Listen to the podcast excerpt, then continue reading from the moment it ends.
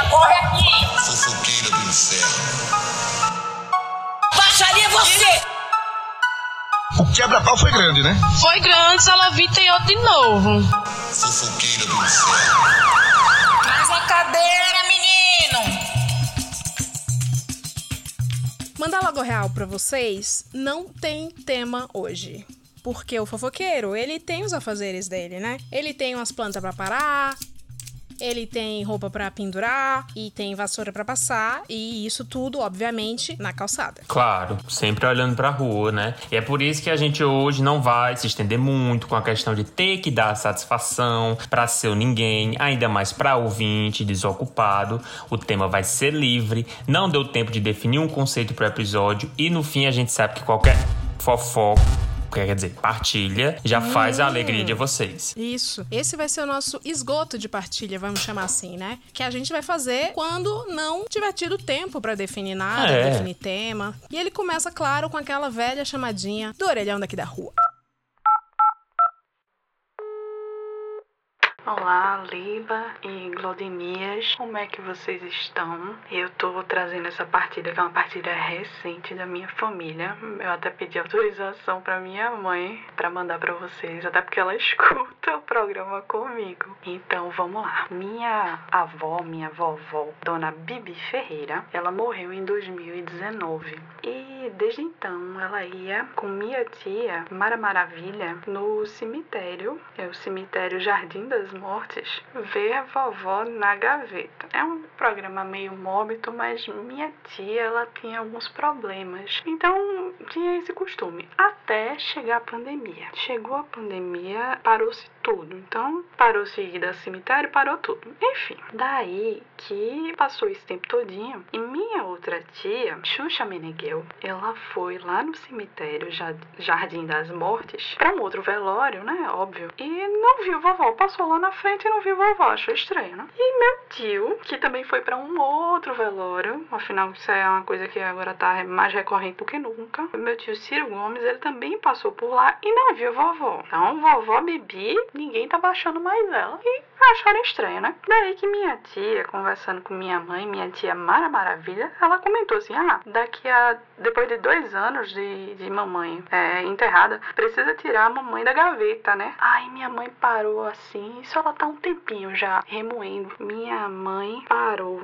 Minha mãe é Claudete Troiano, tá? Aí minha mãe parou e fez: Eita, passou dois anos. Aí correu pra falar com a Xuxa Meneghel, né? A minha tia Xuxa. Aí, minha irmã, então, passou dois anos, não foi? Não tinha que ir lá no, no cemitério Jardim das Mortes pra tirar mamãe da gaveta e a gente enterrar ela numa vala, tá? Porque só ficou os ossos, enfim. Aí ela, eita, tem, deixa eu ir lá ver como é. Foi lá. Quando chegou lá, constatou que já tinham tirado os ossos da minha avó Bebê Ferreira de lá. Aí minha tia Xuxa ficou indignada. Mandou mensagem pra minha mãe, vários áudios. E eu tava até dirigindo na hora e manhã botando, né? Aí botando os áudios e a gente tudo pálida. E ela narrando a história. Não, porque tiraram tal. Aí eu me virei pra minha mãe e disse: Mãe, cadê vovó Bibi? Aí mãe disse: Não sei. Fiz pronto. Vovó Bibi Ferreira sumiu. E agora? E agora? E agora? E agora? Eu sei que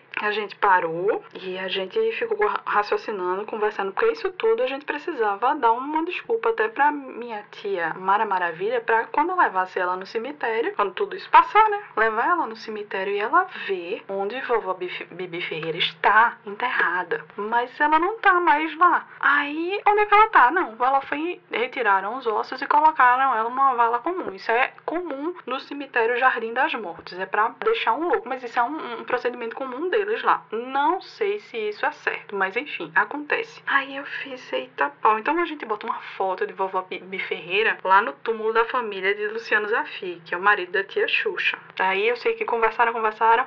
Aí minha mãe, Claudetrona, disse: Não, tá bom, fica assim mesmo. Aí eu tava até conversando com ela e disse: mãe, mas cadê o resto dos familiares da gente, hein? Tu não disse que todos eles lá estavam no cemitério Jardim das Mortes? E ela: Tá todo mundo lá, mas depois de dois anos tá todo mundo nas valas comuns e a gente não sabe exatamente onde tá.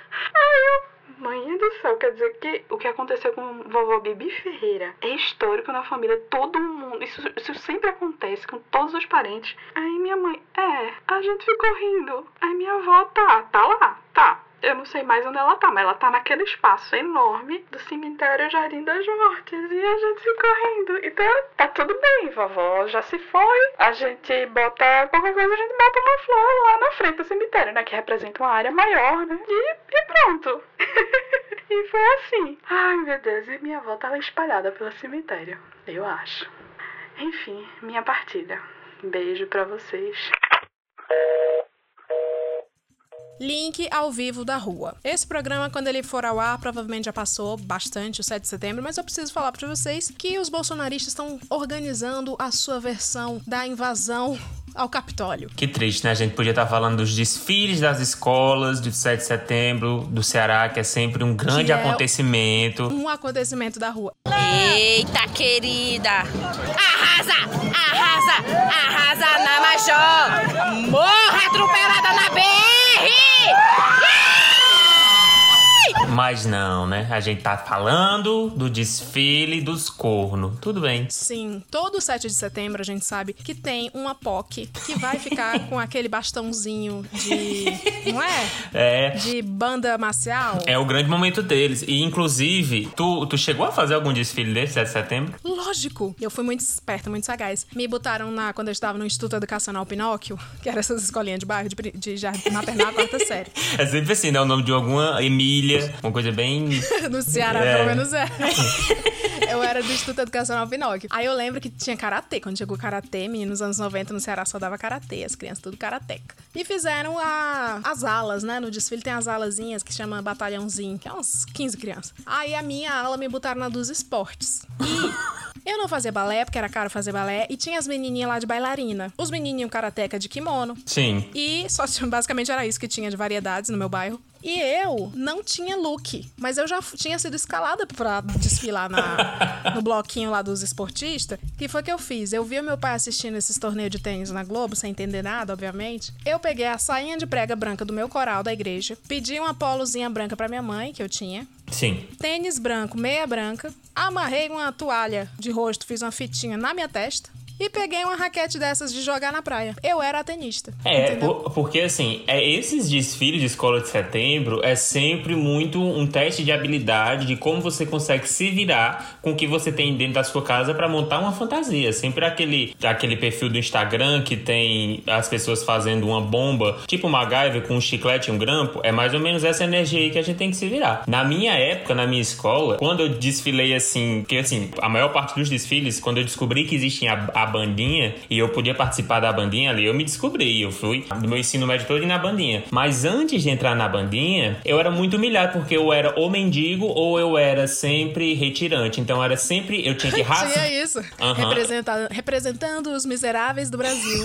Assim. Chega a ala dos mendigos. É, então tinha assim, tinha aula dos, dos pensadores, dos intelectuais. Hum, Valdemir, acho que você tem cara de mendigo, hein? Vai lá. Aí era sempre o quê? Meu cabelo tinha que, tinha A que bagunçar. fazia uma crítica social foda com crianças. Sim, e aí me sujavam todo de graxa na cara, rasgavam, eu tinha que ir com a blusa rasgada, aí eu não tinha blusa rasgada. Aí minha mãe ficava louca porque eu rasgava uma blusa velha e ia desfilar de, de mendigo. E aí é engraçado, porque toda foto que tem no desfile de 7 de setembro, as pessoas não entendem porque eu tô sempre triste, mas eu acho que tem um motivo, né, pra uma criança estar sempre vestida de mendigo não sorrir numa foto. Eu tô encantada com a tua escola. Qual era o nome da escolinha? Pode falar, não? Não, é, é educandário Eddie Johnson. Tá. A Educandário Eric Johnson, maravilhoso. Eu amo já essa escola, porque todo 7 de setembro de escola, de- principalmente desses de, edu- de escolinhas, os educandários, são uma representação do Brasil, né? Tem, neste momento, a fauna. É um monte de criança segurando uns pedaços de mato.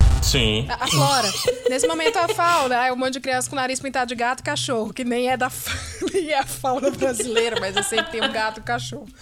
E a tua escola foi além e cravou que a pobreza, a miséria, a injustiça social já são, né, default no nosso país, então foda-se. E aí então, tem um plus, porque nesse mesmo desfile que teve um batalhão de crianças é, não tão bonitas indo vestidas de mendigo, tinha uma ala com uma pessoa específica que posteriormente veio a ser Miss do, do Ceará, não vou dizer quem é, né, pra não comprometer a pessoa, e era só ela, a ala, ela foi vestida de anjo das trevas e detalhe, o Edu, o Edu, presta É atenção. a cara do Brasil O também. Edu... o Edu Candari, o Eric Johnson eram escolas, antes de tudo, católica. Então teve esse momento também, entendeu? É, era incrível. E eu amo que isso não tem nada a ver com o dia da independência do Brasil, que não, Não. foi independente por nenhuma. Porém, estou eu voltando da rua hoje, me deparo com o vizinho da frente, o vizinho de porta da frente. A janela dele, que é uma sacada, estava repleta de bandeiras do Brasil de todos os tamanhos. E assim, em 2020, quem usa a bandeira do Brasil, você tem que descer a porrada, né? É, é lei. Você sabe o que, que representa um patriota é. no nosso país? Picareta, vagabundo. Sim. Um país em que as pessoas sensatas têm vergonha de pertencerem a ele, que ele está um grande caos, um- uma coisa vergonhosa, obviamente quem tem orgulho de pertencer à situação vergonhosa e deplorável está errado. Sim. Então este vizinho estava com essas bandeiras. Eu quero dizer que eu amo ser brasileira, tá? Eu amo meu país, porém a situação é essa. O, o uso do símbolo de uma bandeira num momento, na conjuntura escrota, diz muito sobre você. É, assim, é, se tornou uma relação abusiva, né? Amar o Brasil. 2016 é o nosso relacionamento abusivo aí. E aí eu quero dizer pra vocês que assim, a minha porta, que é de frente pra este senhor, ela tem um tapete do, do comunismo. Então tá. A Guerra Fria, porque- né? A Guerra Fria. E o que que eu fiz? A Guerra Fria é um corredor de apartamento, eu gostei. É, ao ver isso, eu corri pro Mercado Livre e já encomendei um megafone, porque toda vez que os bolsominions vêm fazer negócio aqui na Avenida Paulista, eu começo. Sai daí, carniça! Ô, putaria! Pois agora vai ser com megafone. Vai ser o afronte, vai ser essa Guerra Fria mesmo. E o porteiro que lute, ele representa a ONU, né? O porteiro e a síndica, eles são a ONU. E como toda a ONU, vão escolher um lado mais forte pra dar razão. Sim, é sobre isso. É sobre isso. Segunda coisa que eu queria falar de link ao vivo da rua é uma questão até de questão sanitária, né? Porque aqui onde eu moro tem um centro médico. Esse centro médico tem uma praça muito grande. Essa praça, eu não sei como chamar se é praça, mas sabe quando um centro empresarial compra um, um quarteirão inteiro É, é um- e usa apenas 25% do. E o restante prédio. coloca banco e, e- e planta, né? É, é é uma praça, é uma praça. É, um, uma praça. é um, um espaço público, coloca assim. Pois é. Eu fui lá fazer a lavagem no meus ouvidos, que eu sou serosa. Quando eu vou ver, a, a pracinha está tomada. É uma pracinha com estética meio escandinava da Europa. Eu vou ver está tomada por blogueiras. E seus fotógrafos, que agora essas meninas tudo A nova variante, né? É uma nova variante. Tirando foto de ângulo que não aparece, que é uma praça de um centro empre- empresarial e médico, como se tivessem assim num estúdio ou numa coisa, numa superprodução. Cara, c- cê se vê, né? aproveitando da arquitetura. Cê tu, vê que é arquiteto, o que é que tu acha disso? Eu admiro, eu admiro as blogueiras. Eu acho que, que é, como arquiteto tá certo, é, no meio de uma pandemia também está. Está coerente, né, com a realidade do Brasil. Eu acho assim que é a profissão que mais se reinventa, né? É, é a profissão que batalha, né? Tenho aquelas minhas dúvidas se não deveria também ser considerada linha de frente, né, a- as blogueiras. E eu acho incrível como elas fazem de tudo pra tornar esses espaços. Às vezes, você passando no dia a dia, talvez, Leila, você nunca reparou que aquela praça poderia ser um cenário, mas a partir do momento que a blogueira traz o seu fotógrafo e usa aquele espaço como um, um local instagramável, você passa a olhar com outros olhos. Meu Deus! É, mas eu preciso de falar do destaque que eu achei. Mas eu, eu tô vendo que você tá passando pano porque elas estão valorizando seu trabalho. Eu tô percebendo. mas. Na verdade, não, eu tô usando aquela técnica de que a gente não pode falar mal, então a gente fala bem daquilo que a gente quer falar mal. Eu quero fazer até uma denúncia que, tudo bem, tem blogueiras, tem fotógrafos se aproveitando da arquitetura escandinava, que é apenas uma pracinha médica. Tem. Uma praça com dois bancos. Não, e o- os look futurista? Futuro, editorial, futuro para a revista Vogue, sei lá É. delas. Aí vai ver, é só uma fonte de um, de um otorrino. Mas enfim. Na frente dessa pracinha tem um lugar que era um restaurante chique. E esse lugar é meio. tinha uma- tem uma pegada meio prédio tombado, tá ligado? Sei, um prédio sei. tombado, meio Belle Époque. Tinha não só blogueiras, mas elas estão extrapolando, que agora a blogueira lança linha de maquiagem, tá ligado, né? Que elas Sim. não pode bater um milhão de seguidores que já lança um batom. Pois estava um grupo de duas mocinhas e um fotógrafo usando o cenário do restaurante pra colocar, equilibrando batom, coisinha e tirando foto. Assim, virou, virou. um- Por que, que criticamos tanto o- assentamentos e Sim. ocupações e nunca falamos sobre as blogueiras nas praças? sim. Ai, porque não pode dar comida pro pessoal que o Padre Júlio ajuda. E as blogueiras que estão invadindo as praças? E aí? É, e aí o que é que eu, o que é que eu acho? O Boulos falou tanto sobre o direito ao, ao espaço público, tá? E ele tem que trazer as blogueiras pra ser a, a imagem dessa campanha dele, entendeu? Sobre a ocupação, mostra então lá a, a fulana, sei lá, um nome de blogueira aí que a gente não possa falar sem ser comprometido. É a bochecha verde. A bochecha verde tá lá tirando foto de um prédio tombado, tá na praça, tá vendo, Boulos? Use, mostra isso aí. Existem outras formas de ocupação, galera. Não é nada disso que vocês estão pensando. Sim, sim. É, o meu link ao vivo da rua, ele aconteceu ontem, tá? Ele tá na temática desgraças na cidade do interior. Você vai já entender o que eu quero falar. Ontem aqui teve um prédio que pegou fogo, né? Teve um incêndio. Ai, eu amo! Pois é, por quê? Porque o incêndio na cidade grande, além dele ser controlado com mais rapidez do que na cidade interior, pois, olha só, a gente não tem acesso a todos os serviços, e o que acontece? No interior, qualquer desgraça é também um grande evento, porque reúne os populares, entendeu? Reúne todo mundo. Aquelas pessoas que poderiam estar, sei lá, com um balde d'água, tentando chamar ajuda, não, elas sacam telefones para gravar e ficar mandando, compartilhando nos seus grupos de WhatsApp. Alguém foi ajudar? Mas quantas gravações eu tenho? Eu tenho cinco vídeos de, de cinco ângulos diferentes, de pessoas que estavam naquele momento. Eu posso te falar uma coisa? Eu sou a favor de- dessa atitude de sacar o celular e filmar. Não, mas, porque. me perdoe se pareceu que eu estava que eu, se eu estava criticando em nenhum momento.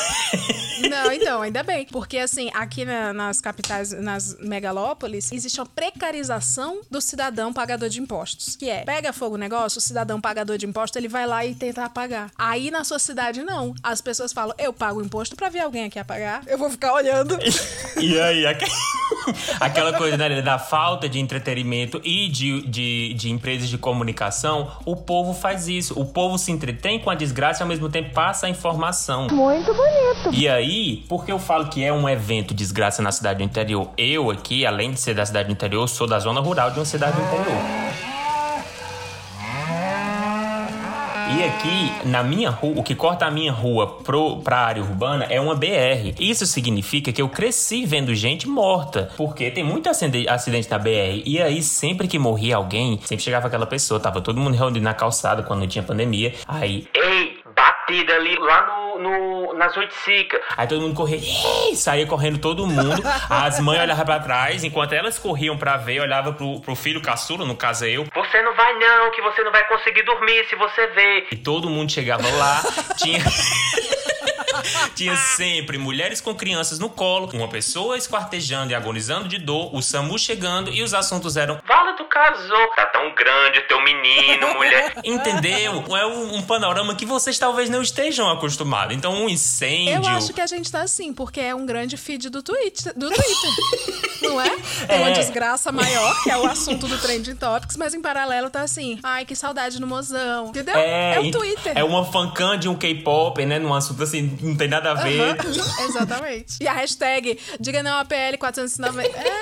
É, eu me pergunto se as próximas desgraças que forem ter depois que tiver permitido as pessoas correrem pra ver, se não vai ter, sei lá, um, um- um adolescente gravando um, um Reels no TikTok enquanto tá lá o Samu atrás, um corpo despedaçado. Eu acho que é possível sim. Eu estou muito curioso pra saber como as novas gerações vão se apropriar desse momento. Aí voltando ao incêndio, né? Tá, e aí, Glaudemir, o que aconteceu? Não sei. Porque pouco importa o que aconteceu, se pessoas se feriram, ninguém passa essa informação. O importante é você saber que um prédio estava pegando fogo, não se sabe se os bombeiros chegaram, não se sabe se alguém, enfim, né? Eu espero que ninguém tenha, tenha se machucado, mas o evento, a reunião de populares ao redor da desgraça aconteceu. E assim, foi a noite inteira, viu? Não foi só um momento, não. Toda hora era vídeo novo, a galera ia lá, tirava foto e nenhum balde, nenhum copo de água, nada, ninguém pra tentar apagar o fogo. Agora a gente, como pagador de impostos que é, né? A gente que nem sempre tá na. tem a sorte de pertencer à cidade do Glaudentown. né? É, sim, sim. A gente tem que cobrar aquela pessoa que tanto prometeu a entrega do Estado para os brasileiros. É, sim. Paulo Guedes, você prometeu, Paulo Guedes. É aquela casinha que, que tem toda a bodega que eles desenham um olho e a imagem é assim: aqui só venderemos fiado quando esse olho piscar. Tu já viu essa imagem? Eu amo. E o nosso Paulo Guedes, você prometeu dessa semana, é internacional, né? No caso, a Britney Spears, que mandou a sua cobrança. E ela começa assim: Queridos Leile Glaudemias, me chamo Britney Spears. Nunca esquecerei da desgraceira que passei dois anos atrás. Em 2015, namorei um menino que vamos chamar de Caio do BBB. Não... gostei, gostei da referência. Eu gostei também que ela ignorou o tudo bem, bom dia, tudo bem com vocês. Sim, ela sabe que não Ela tá já bem. entendeu. Ela chegou até aqui, né? Se chegou até aqui, sabe que não importa, mas como está a pessoa não importa, porque quem tá bem, com certeza tem bandeira do Brasil na janela. E já diz o ditado, né? Quem toma calote tem pressa. Sim, exatamente. Voltando, ela e o Caio namoraram por três anos. Em 2017, sugeri abrir o nosso relacionamento, pois queria beijar outras bocas. Caio do BBB não aceitou. Falou que era melhor terminar e assim foi feito. Terminamos. Mas continuamos a ficar. Não entendo essa patifaria até hoje. É, rapaz, situação complicada, viu? Normal. Isso aqui, basicamente, todo mundo que eu conheci que tentou abrir relacionamento terminaram e continuaram se beijando. É normal. Depois de uns meses, eu queria voltar a namorar com ele. Fogo no rabo da minha parte. Depois de muita insistência, voltamos. E pra mim, estava tudo bem. Só amorzinho pra lá e pra cá. Só tinha um problema que percebi depois do término. Ele me pedia dinheiro emprestado pra pagar dívidas. Várias vezes. E eu emprestava, porque queria ajudá-lo. Mas o estranho era que as dívidas nunca acabavam e ele só pedia ainda mais dinheiro emprestado, falando: Pode ficar tranquila que eu vou te devolver.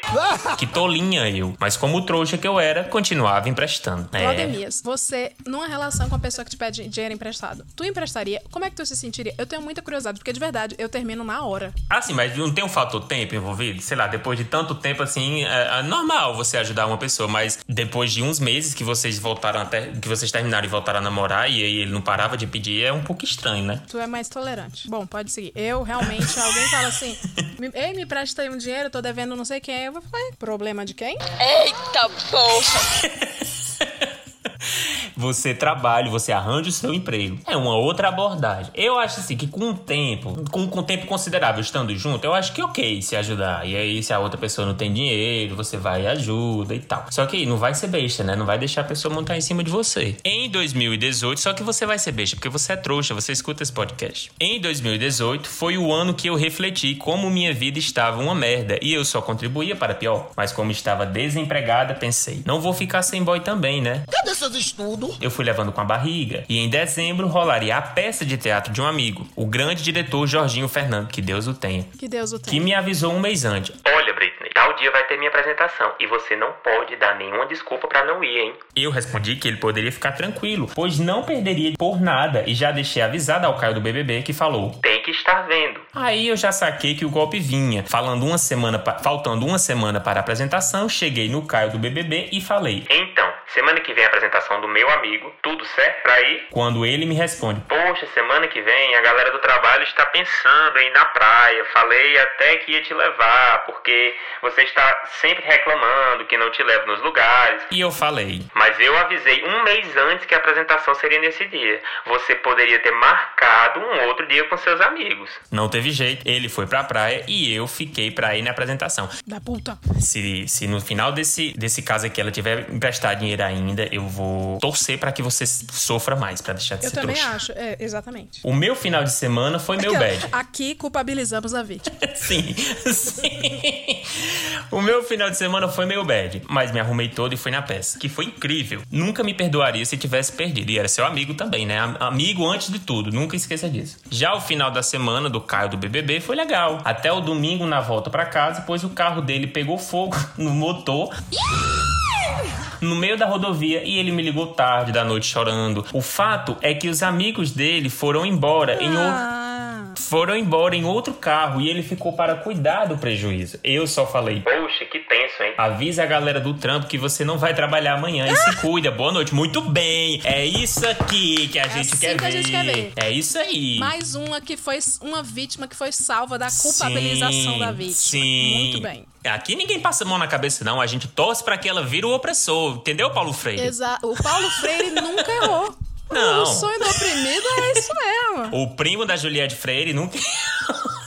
Na semana seguinte, ele ficou resolvendo essas coisas de carro e no final de semana saí com um casal de amigos sem ele. Quando chegou no domingo do dia 23 de dezembro, ele falou que passaria o Natal na casa do amigo Bastião e eu só falei, ok. Como em casa, meus pais não comemoram o Natal, fiquei de boas, em call, com uma amiga e assistindo filme refletindo sobre como eu não merecia passar por isso e tudo mais. Decidi que terminaria com ele depois do ano que o ano virasse. Na semana da virada do ano, ele perguntou se passaríamos a virada junto e eu falei que não. Atenção! Eu passaria com minha família e ele podia ir no Bastião, o que deixou ele bravo, pois estava diferente com, pois eu estava diferente com ele. Nossa, um anjo ele, né? Nem tinha motivo pra ficar indiferente. É, tadinho. Virada do ano, me diverti com meus primos, comi pra carai e mandei texto no dia 1 de janeiro de 2019 falando que tivemos momentos muito bons, mas que era melhor cada um seguir o seu caminho e ser feliz. Ele respondeu que queria conversar no final de semana e eu aceitei. Então no sábado fui pra casa dele, conversamos, falei que no dia que ele tinha escolhido ir na praia, eu tinha, meu, eu tinha meio que decidido que não ia passar mais por isso e que em breve terminaria. E por isso que fiz. E ele falou que era um merda e que eu merecia bem mais e blá blá blá. Fui pra minha casa, mas ele me mandava mensagem falando que eu era incrível, que deveríamos ser amigos e eu falei que podemos ser amigos sim. Começou, começa É, assim. aqui talvez já esteja virando oprimido novamente. Quando foi em março, ele manda a mensagem falando: Preciso pegar tal coisa na sua casa e entregar seu livro. Posso? Como o livro era importante pra mim, eu estava. Era mesmo? Hum. Como o livro era importante pra mim e eu estava com dificuldade de aceitar o término, aceitei. Ele foi em casa e acabamos ficando. É claro, é claro. O livro não é nem importante, tu nem lê. Quem é Era que lê em Paulo 2021?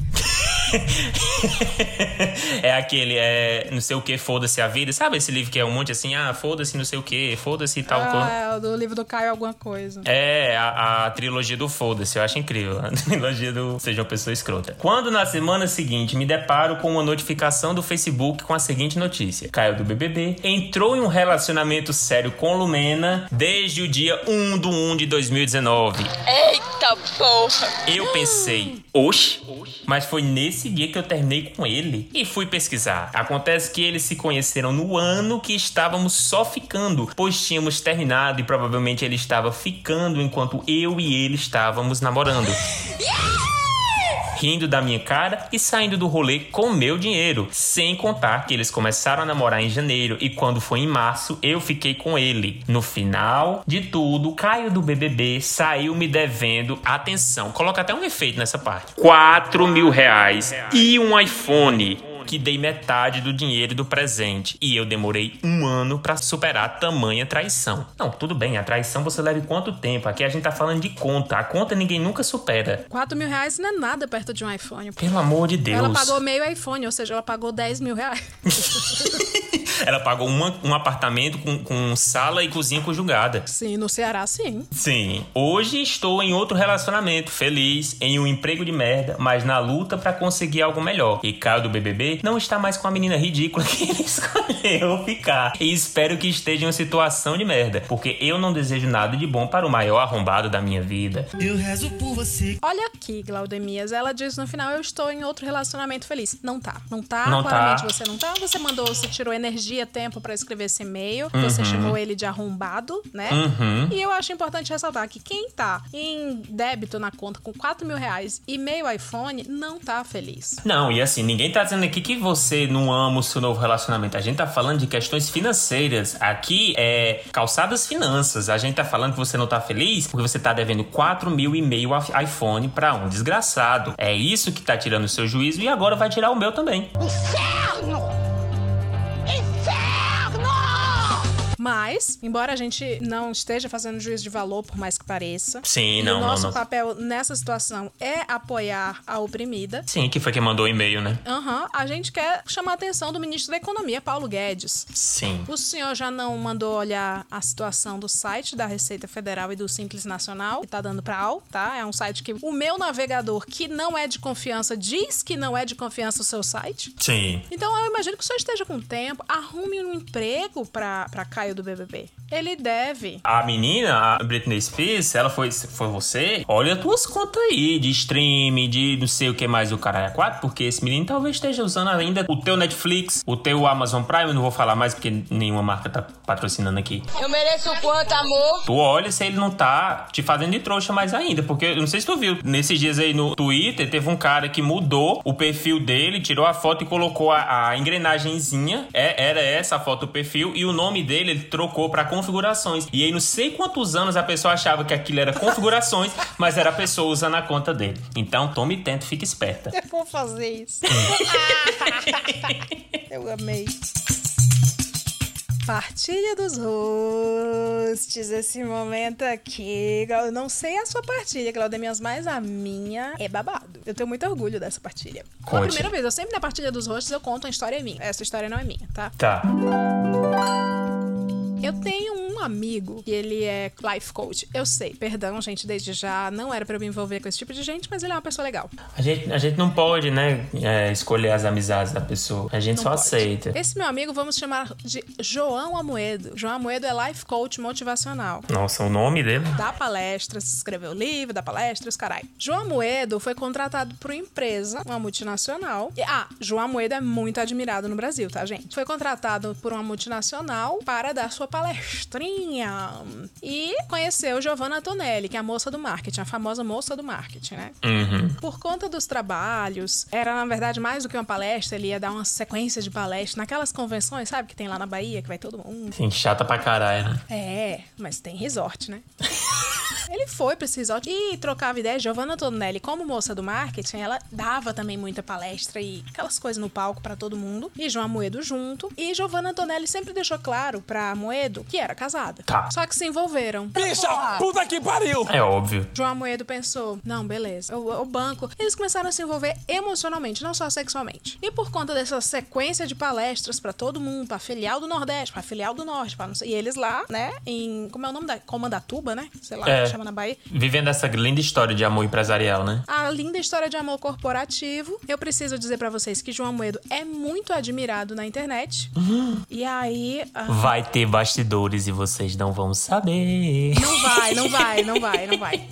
Não, Leila, não. Não vai. Aí o João Amoedo, ele deu uma palestra, sei lá qual foi a filial. E o marido de Giovanna Antonelli era dessa filial. Ô, louco, meu! Niki termina a palestra do Amoedo. E o Eric Marmo, né, vamos chamar assim, que era o marido de Giovanna, chega pra ele e diz assim: Cara, eu sou o seu maior fã. Eu sou seu maior fã, eu admiro muito seu trabalho. Eu já troquei muitos e-mails com o senhor. Aí o João Amoedo: Ah, é? Ele é, eu já pedi indicação pro senhor, o senhor me deu indicação e tal, tal, tal, pro RH. E o Amoedo: Ah, eu tô lembrado. Então ele lembrou que era brother do Eric Marmo, de e-mails. Então firma. ele já conhecia o, o esposo da Giovanna. Só que não sabia. Aí ele falou: E Ai, você tem ai. feito um trabalho incrível com a minha esposa. Ai, Ah, o ai. João Ah, Amoedo. você não imagina o trabalho. Aí o João Moedo, quem? Quem é a sua esposa? A Giovanna Antonelli. Ela tá aqui, é minha esposa. Nossa, maior orgulho. Muito orgulho da minha mulher. Então, gente, é, João Moedo, pelo menos, criou- teve a decência, né, de encerrar esse relacionamento. Profissional não, mas pessoal sim. E foi sobre isso, gente. Eric Marmo jamais soube. Jo Giovanna Antonelli compreendeu e ficou por isso. É sobre isso. É sobre. E, e nunca, nunca descobriram. Nunca descobriram. Quer dizer, pela última vez que eu falei, né? Eu nunca mais soube dessa tour. Essa tour é bem antiga, na verdade. Essa tour é de quando eu trabalhava na. Não posso falar o nome da empresa. Ah, 2016. Ai, olha, Olha, eu, eu não ia contar partilha do host, porque eu estou, nesse momento, num processo de investigação sobre personagens que, inclusive, já mencionei nesse podcast. A gente quer saber. Só que, não, no momento essa história ainda vai ser mais apurada, pra saber se vale a pena contar ou não. Nem criem expectativas, não, tá? Mas, como a Leila pegou esse gancho da traição, ai, eu vou contar também um. eu vou contar essa história, mas eu vou omitir algumas informações, porque eu não posso me complicar, entendeu, galera? É isso. Esse podcast é sobre se arriscar. E eu tenho que ter cuidado porque eu não tenho uma conta bancária, não tenho 4 mil reais e meio iPhone pra poder estar me arriscando, não. Entendeu? Então, tinha esse meu amigo que eu vou chamar de Dado Dolabella. O Dado. Ok. Sei mas. Não, E não, não tem não. Não tem não. Foi porque eu tava vendo al- alguma coisa de Senhora do Destino hoje. Eu me lembrei que o Dado Dolabella fazia Senhora do Destino. Mas não tem nada a ver com porradaria, não. Não é pesada. O Dado, ele era casado com a Débora Bloch. E eles eram um casal amigo meu. Tipo, já fui lá pra casa deles. Um casal que a gente era... Eu era muito próximo. Eu, eu gostava muito dos dois. E era aquele casal que pra gente, pro grupo de amigos, é tipo assim... Nossa, cara, eles nasceram um para o outro. Eles são perfeitos. Olha só como eles são tão revolucionários juntos. Porque era nessa época também que existiam os casais revolucionários de esquerda. E nossa, galera, olha que bonito, olha que lindo. E aí, no meio dessa história, vai surgir uma terceira personagem. O nome dela é Antonella da Ilha Record. Tá? A Antonella era muito bonita, né? E a Antonella ficou muito amiga do casal, rapidamente, assim, sabe? Inclusive, esse casal não era da mesma cidade que eu, mas a gente estudava na mesma escola, na mesma, na mesma universidade, né? E aí, eh, os três eram, né? Os três eram, e a gente, o restante do grupo de amigos, era de outras cidades do Ceará. E aí, quando começou o semestre, era, foi o semestre que teve o carnaval. Não, foi assim, passou o carnaval, teve o carnaval, aí tem sempre aquele recessozinho, né? E aí, volta tudo ao normal. E aí, quando voltou depois do carnaval, parecia que tinha acontecido alguma coisa entre o Dado Dolabella e a Débora Bloch. Eles estavam meio afastados. Foi aí que uma quarta amiga, a Samili. a Sammy Lee, ótimo. A Sammy Lee, ela veio conversar comigo. Não, na verdade, ela não conversou comigo. Ela tava conversando com outra pessoa, que eu já tô com raiva que eu tô trazendo mais pessoas. Ela tava conversando com o Dinei, da Ilha Record. A Sammy tava conversando e por código, sabe? Só que ela não suspeitava que eu fosse uma pessoa muito boa em pegar Então era tipo assim. É, mas ela foi dar um abraço daquele, né? Eu acho que tem limites pra uma amizade, né? Um abraço quase dando um cheiro no pescoço, não sei o que. Eu tomando meu café com leite aqui, fingindo estar prestando atenção na conversa de qualquer outra pessoa que estava na minha frente, mas óbvio que meus ouvidos estavam muito atentos. E eu, hum, tá, ok. Teve um cheiro no pescoço com alguma pessoa. E aí, gente, eu já falei, eu sou Haddad e Fuxico. Eles caem no meu pé, porque eu não imaginava que estava acontecendo nada. Fui tomar esse café. Nesse mesmo dia, descobri que a situação do casal lá no Facebook tava. Antes tava tipo assim, namorando, Dado Dolabella namora com Débora Bloch. E depois tava só namorando. E eu, hum, tá, aconteceu alguma coisa aí. Será possível que essa pessoa é a mesma daquela conversa? E bem, descobri que Débora Bloch tinha sim ciúmes da Antonella. Em um dos finais de semana que eu fui pra cidade deles, né? Que eu, eu ia resolver alguma coisa de conta minha e eu não tinha parente lá. Disse, ah, posso ficar na casa de vocês? Não, pode, tem um quarto aqui. Aí a Débora olhou assim, tava eu, tava eu e eles dois conversando, a gente tava bebendo aí. Não sabe o que é, porque o dado, ele se faz muito de sonso. Ele finge que não vê as coisas, que tá bem na cara de todo mundo, assim. Aí eu, hum, tá. Fui fazendo esse mapa mental, galera. Ia ter uma palestra na faculdade que eu tinha ido pra assistir essa palestra. Eu tinha res- ia resolver umas contas e ia assistir essa palestra. E eu falei, ô, Dado, tu pode me dar uma carona? Eu não queria pagar Uber, nem queria pegar ônibus. Ele, não, vou, beleza. Aproveita, vou aproveitar e vou ver essa palestra, parece ser bem interessante, né? Tá, não achei, não, não entendi porque ia ser interessante pra ele, mas ele disse que disse, Não, então beleza, vamos. E era uma palestra da minha área, né? Era uma palestra acadêmica. E aí, no meio do engarrafamento, o Dado olha pra mim e fala: Ó, é, eu vou buscar ali a Antonella. Vai dando tempo lá na palestra, eu chego já, viu? Tá, pode deixar. E aí a palestra começou. E a palestra, no meio da palestra, é, é tipo assim, 30 minutos, 10 minutos pra acabar a palestra, chega eles dois. O babado é certo. Aí já tinha achado estranha essa demora toda, porque tinha trânsito, mas não era um trânsito tão longo assim. Depois da palestra, os dois olharam pra mim e disseram: Vamos tomar uma bebida? Vamos, vamos tomar uma bebida. E aí chegou lá, eu comecei a beber, eu tava bebendo mais do que ele, e eu fiquei um pouco melado, assim. Melado é bêbado, tá? É, melado é bêbado, né? Só que eu também dei uma exagerada. eu Como dei uma. assim? Fingi um pouco que estava mais bêbado do que o normal. Porque eu queria saber quais informações eu poderia pegar. E aí, umas conversas muito assim. Ai, vamos lá pra casa, não sei o quê. Ele tá aí bebendo, ele não vai nem entender. E eu, tipo. "Ah." Atento, ouvinte. Atento, ouvinte. Anotou? É. Preste atenção, peguem. tu- Isso aqui é um tutorial, gente. É um tutorial. Aí ele bateu no meu ombro assim, né? Ei, Claudemir, vou deixar ali a Antonella em casa. Venho já te pegar. E assim, a distância de onde a gente tava pra casa dela era uma coisa de 30 minutos. Se fosse andando a pé de carro, não devia demorar 10. Demorou mais ou menos uma hora e meia pra vir me buscar. Isso eu já tinha me levantado, já não tava. Tava bebendo assim, mas brindando pra, pra assim: Ô, coisa boa é você receber informações e rindo muito. Porque dali eu já tinha entendido tudo. Dois meses depois estavam separados e hoje, Dado e Antonella estão namorando juntos. Meu Deus, Jesus. Gente, mas por que? Tinha tudo pra. Nada a ver eles. Não tem quem diga. Aí é que foi legal você fazer essa observação, porque o que tinha de Débora Bloch e da Dolabella, tudo assim, ser um casal que, caralho, são perfeitos um para o outro. Dada e Antonella, você olha assim e fala, caralho, o que que tem a ver isso aí? O que porra é essa? Mas, né, quem sou eu para me meter? Não, ninguém aqui tá jogando, né? Importante lembrar. Não, não, jamais. Reporta. Quem reporta é o quê? Repórter. É, exa exatamente, exatamente. Aqui a gente é o quê? A gente é o Fuxico, aquele portal que, que todo mundo olhava pra saber notícias de famoso. A gente é o Ego, os netos do Ego que não Os netos da imprensa que não conseguiram queimar durante a Idade Média. Uhum. E por aqui nós vamos de partilha dos ouvintes. Aquele momento em que o protagonista é quem tá aí do outro lado da caixinha de som. É você. É você mesmo, fofoqueiro. Não se benza, não. Se você tem uma partilha pra dividir conosco, já sabe, é só enviar no contato arroba hoje tem podcast.com. O nosso programa Gospel vai estar de portas e caixas de entrada aberta para receber a sua história sobre vidas alheias. Uhum, a gente se compromete o quê? De ler tudo com respeito, preservando o nome dos envolvidos e trocando pelo de famosos que não tem isso aqui de culpa pela história. E lógico, sem juízo de valor, como a gente acabou de falar, inclusive esse vai ser o desafio, Glaudemias. O desafio da edificação da vez é como não julgar a pessoa protagonista da história. Quando for um caso que eu literalmente não conseguir não julgar, a resposta vai ser só é complicado. É complicado. é, Vai ser mas só- todos nós cometemos erros. Sim, é, é, vai ser essa a resposta. Essa é a resposta padrão quando realmente não der para não julgar. Virela, corre aqui! Começo aqui com a partilha de Marta Suplicy. Oi, Glaudemias e meninazinha que o acompanha. Gratidão, tá? Obrigada, viu? É. Ela escreveu Brinks, te adoro, Leila. Escrevi pra contar a história Um beijo pro virei... Supla, Mar. É, importante. O grande, eterno menino Supla. Ele aparenta ser mais velho que o pai, porém é um menino. É, ele faz parte do seleto grupo de homens adultos que são pra- eternamente meninos, né? Uhum. Neymar. É encabeçado por Neymar, o maior, maior representante atualmente.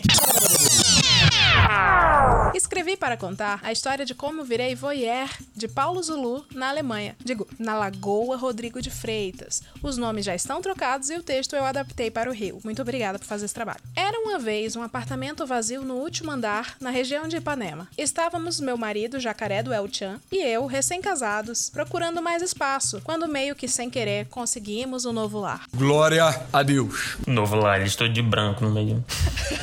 Nosso lar. É, nosso, é nosso lá, né? Sei lá.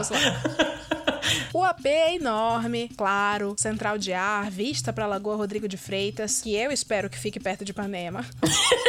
e duas varandas com vista para casa dos vizinhos, Paulo Zulu e Camila Pitanga. Ambos são fãs de andar pelados. Mas e daí? A casa é deles. Que mal tem a Camila Pitanga pendurar a roupa para secar com as peiticas balançando? Mal nenhum, inclusive. Tenho nada, Apoiamos. tenho nada contra a Camila Pitanga de Pitica de.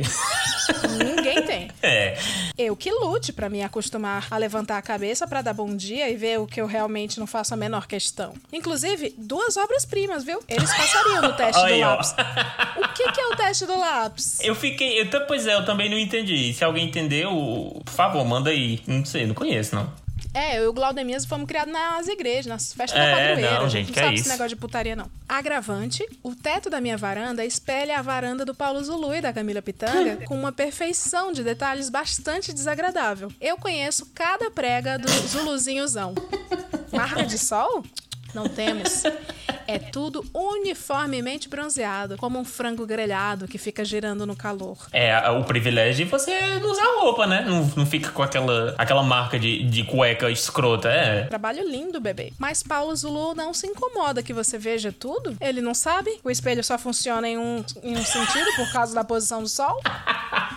Quando eu recebo visitas em dias quentes, sempre é uma aventura. Nunca rezei tanto pra chover como no dia que a mãe da minha amiga muçulmana, a dona Fernanda Montenegro, veio me visitar. Já imaginou a reação da velha Fernanda Montenegro vendo aquela piroca refletida no teto da minha varanda?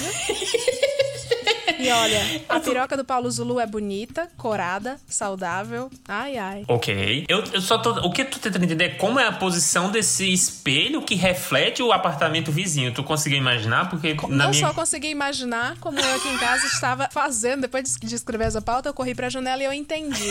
Eu entendi. Sabe janela que você abre empurrando pra fora, porém, ao invés de ser pros lados, é pra cima? Que é tipo escotilha, sei. É exatamente isso. Refletir a parte de baixo da varanda. Ah, entendi. Então, eles. Entendi, entendi. Pois então é. ela abria a janela e ficava vendo, refletindo na. Ah, entendi. Uhum. Um espiã, né? O fofo...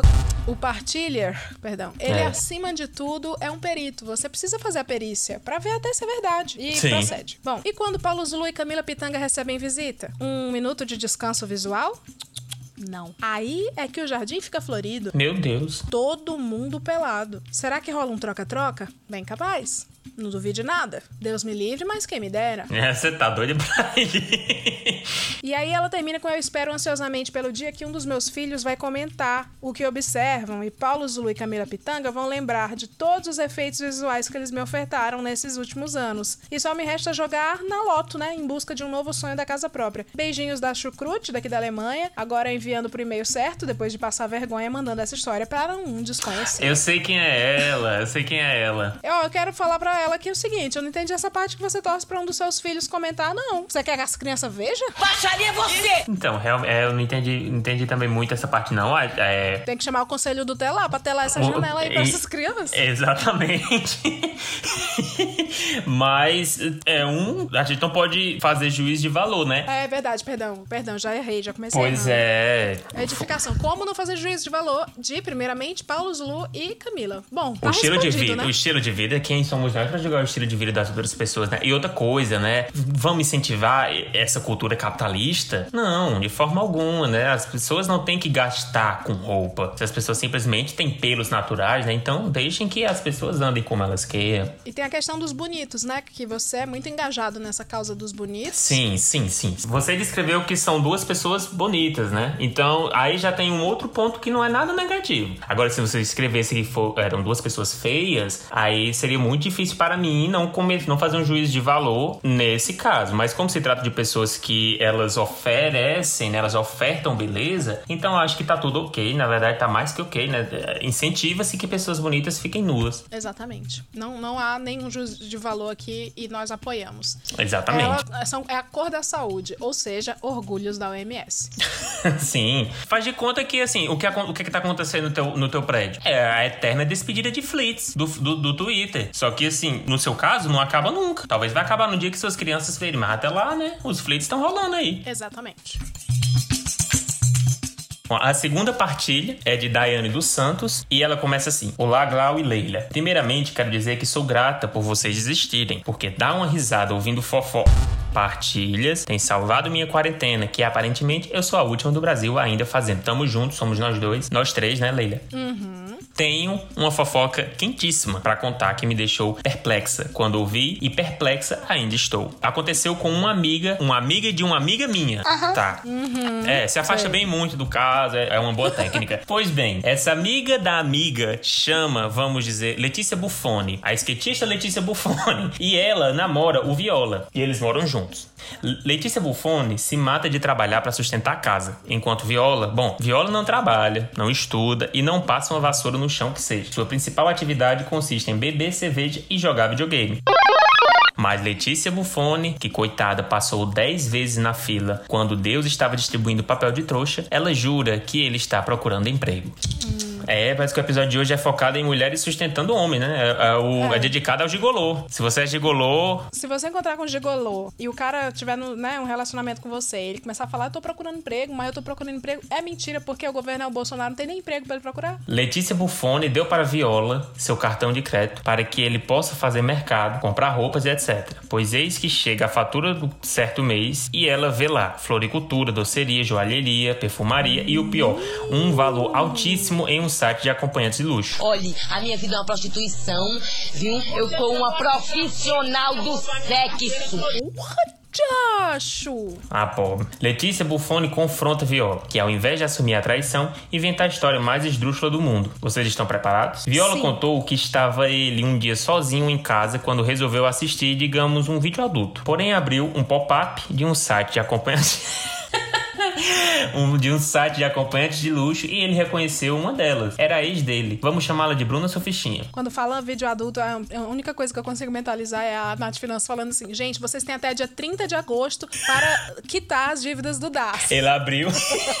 ele abriu e tava passando a, a CPI da Covid, o, vídeo adulto. Viola ficou chocado, passado, ele não acreditou, ficou pensando no que poderia ter dado de errado na vida de Bruna Sufistinha e chegou à única conclusão que um macho, que um macho com ego do tamanho do mundo poderia chegar. A culpa foi dele. Foi dele. É o bichão mesmo, hein? Rapaz, que ex bom, né? Olha aí que ex bom. Que homem benevolente. Rapaz, isso aqui é um cidadão. Sim, ela achou que a Bruna Sufistinha nunca superou o término. Caiu nas drogas e prostituição e chegou ao fundo do poço. E veja que ele também é o sol. Por conta dele, isso tudo aconteceu. Só ele. Rapaz, é tudo. Mas ele é um homem bom. Ele contratou, ele contratou Bruna Sufistinha e recebeu ela em casa, enquanto Letícia Buffoni trabalhava. Não para transar. Não, ele a convidou para conversar com ela. Ainda corroído de culpa, ele a levou para o shopping e deu um banho de loja na moça. Comprou roupa, brinco, chocolate, perfume, tudo pago pela Letícia Buffoni, óbvio. A pessoa que tá na- no fundo do poço, ela não quer estudo, oportunidade de alimentação. Ela quer chocolate, brinco e flor. É isso, é- é- eu, eu tô, eu tô emocionado que, que esse cara é esse, esse ser tão altruísta, assim, sabe? Eu acho que no lugar de Vi- Viola, ele tinha que chamar de Júlio Lancelote. Porque Sim. ou, ou boa vontade, né? eu, de fazer o acho, bem ao próximo. eu acho, eu acho. Esse rapaz aqui, ele é filantropo, entendeu? Ele não é qualquer coisa, não. Eu sei que, no final das contas, ele contratou Sufistinha por quatro dias seguidos. Foram quatro dias ajudando, galera. É porque quatro era muita coisa pra ajudar e muita conversa. Sim, sim. E quatro dias de, de cristianismo, entendeu? De, de Caridade. caridade ao próximo. Não é conversar. Vamos chamar a CPI, a gente tá vendo que é isso. São oitivas. É, foram quatro dias oitivando. Gastou metade do salário da Letícia Buffoni nesses quatro dias. E jura que não fez nada. Só conversou. Uhum. Perceba que quem tá falando isso foi ela. A gente não tá fazendo juízo de valor, não. Não. Agora vem a pior parte. A Letícia Buffoni acreditou. Mentiu demais. Eles vão casar em setembro. E a Sufistinha continua frequentando a casa de Viola para conversar. O que aconteceu foi só isso. Só quando a Letícia Buffoni não está, é claro. E aí, Leila, como não fazer? Juiz de valor? Eu não julgo o Viola por ter ajudado durante quatro dias com banho de loja, incluindo flores e chocolates. Sim. Uma garota de programa, porque eu acho que assim, a gente às vezes acha. É que nem doar roupa, né? A gente sempre compra roupa, a gente acha que a roupa boa tem que ser a nossa, e na hora de doar, a gente doa aquela rasgada, né? A desgastada, feia. Como se as pessoas da rua não merecessem uma roupa tão boa quanto a que a gente comprou. Uma roupa nova, por que não? Então, a gente, a gente fica fazendo esse juízo de valor, mas será que a moça, só porque ela é garota de programa, ela não merece flores e chocolate? Todo mundo gosta. A gente fala muito sobre fazer as pazes com o seu passado e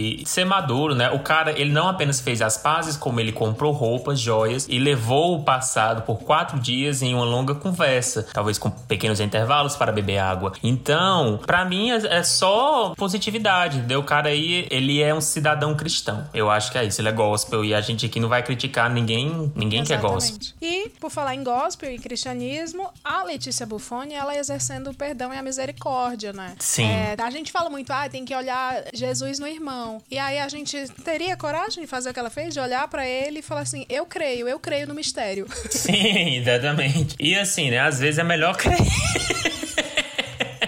Às vezes é melhor. E o, o tanto que ela não economizou crendo também, né? Assim, terapia e tal. Vamos lá. Eu, eu, não, eu não tô aqui pra julgar ninguém. De forma E alguma. outra, tá na Bíblia. Eu tive fome e me deste de comer. Eu tive sede e me deste de beber. Ela deu o cartão de crédito dela para Sim. que ele fizesse o bem. Foi uma corrente gospel. É, entendeu? Eu tive luxo e me deste joias. Também tá na frente.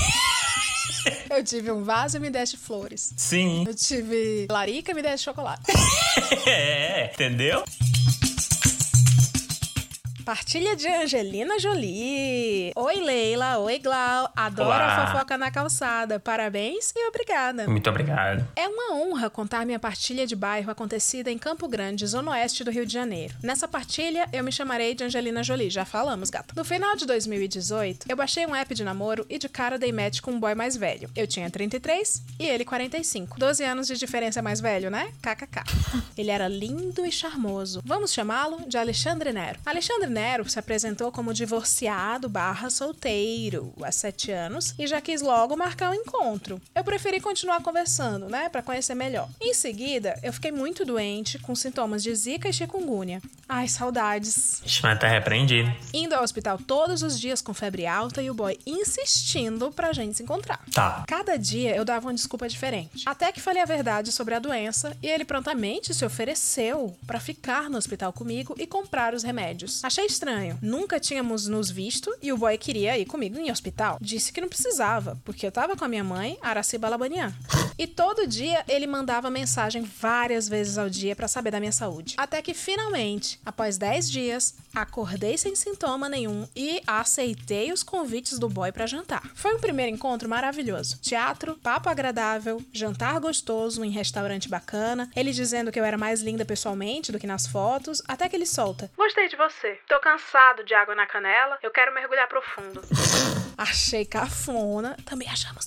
Mas gostei. Entendi que o boy estava atrás de um relacionamento sério. A partir desse dia, nos víamos quase que diariamente. Ele me buscava em casa, frequentávamos lugares públicos, academia, shopping, cinema, restaurante, apartamento dele. Não era um relacionamento escondido. Até que uns dois meses depois. Essa informação. hum, Tá, vai ter um plot twist, então. Vai, vai. Que a crise vem pra nos fortalecer. Que ótimo.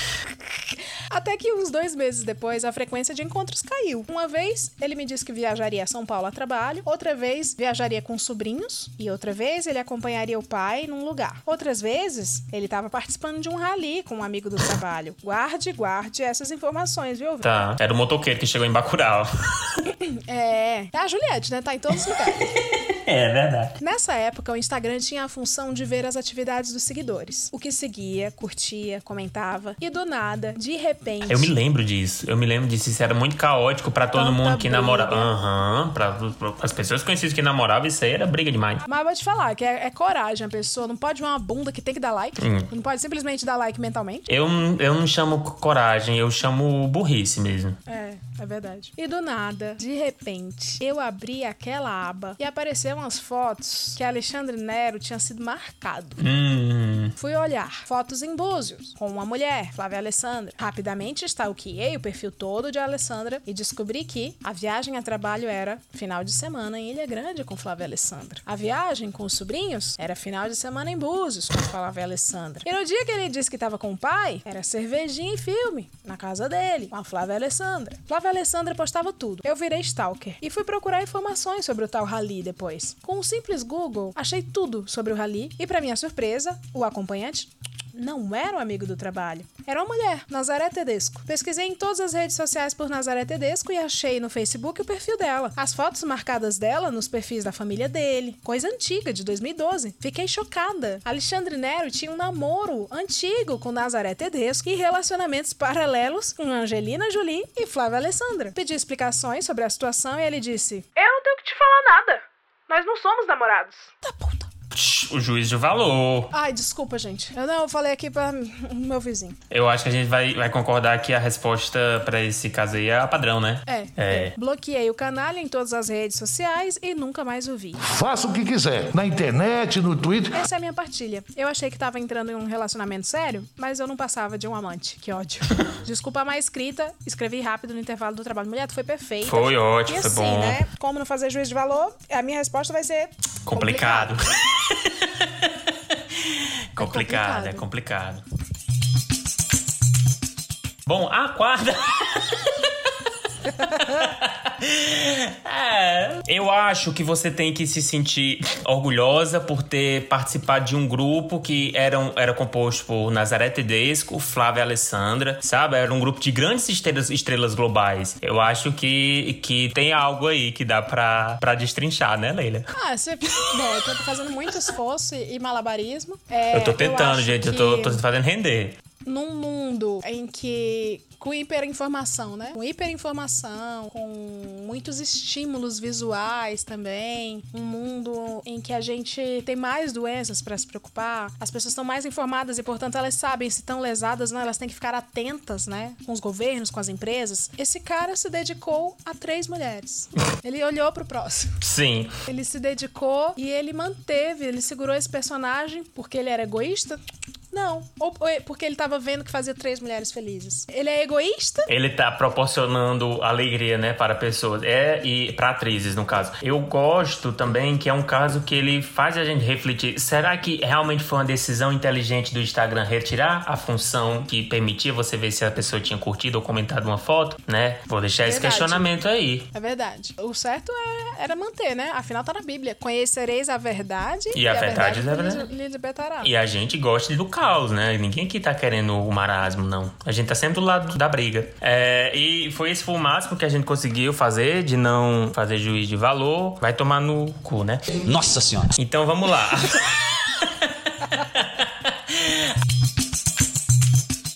A próxima partilha é de Eddie Johnson. Olá, Leila Glaudemias. Quem vos escreve é Eddie Johnson, aquele que tomou o calote do Chai Suede no primeiro episódio. Fico muito feliz, Eddie. Gostei, me lembro muito do seu caso. Você se lembra? Não. Tô chocada que tu se lembra. Eu me lembro, eu me lembro. Foi o primeiro caso que a gente disse que, o, que a pessoa ia se chamar Eddie Johnson e ia ter uma profissão avulsa depois pra disso. gerar empregos, é, é verdade. Dessa vez, venho com um novo relato que aconteceu ano passado no meu estágio. Ah, ele vem com uma nova desgraça, ele não vem com uma resolução. tá.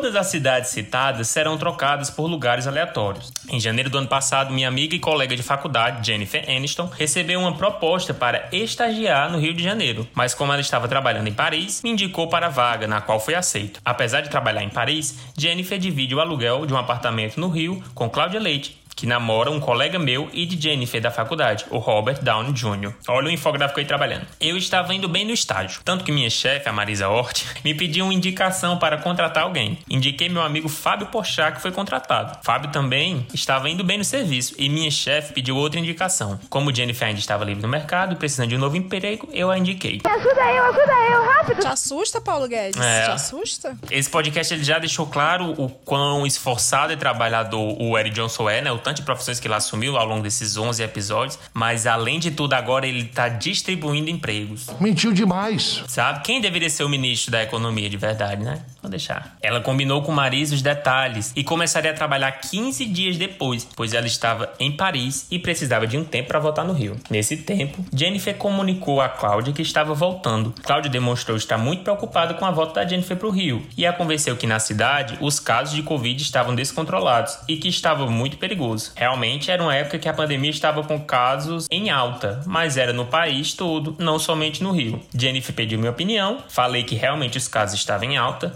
mas que na firma era bem seguro, pois todos tinham uma mesa individual e não tínhamos contato com pessoas de fora. E na mesa com certeza tinha um álcool. Toda mesa tem um álcool. Pois é, que o álcool, gente, ele nem precisa usar. O fato dele estar tá, é isso que, não sei se você sabia, só o fato dele estar tá presente, ele espanta o vírus, é simbólico. Por isso que todos os Ele é igual um pé de coelho, olho grego. É, né? por isso que os restaurantes estão abrindo, entendeu? Porque eles colocam no balcão e todas as mesas elas são atendidas por aquele álcool. A ciência, né, é sempre atrasada em relação a, ao misticismo. Então vamos lá. Um dia antes de voltar para o Rio, Jennifer me liga chorando muito, desesperada, me pedindo desculpas, pois desistiu da vaga. Jennifer ficou muito abalada com os relatos de Cláudia e por isso desistiu da vaga. Eis que um dia depois, quem aparece no Rio para ver a namorada? Robert Downey Jr. Achei muito estranho, pois Cláudia Leite fez de tudo para Jennifer Aniston não vir para o Rio por causa da pandemia. Não bastasse isso. Ícone orgulho da OMS. Aham. Uhum. Não bastasse isso, Robert apareceu na firma com currículo e tudo mais. Como ele era amigo meu e de Fábio,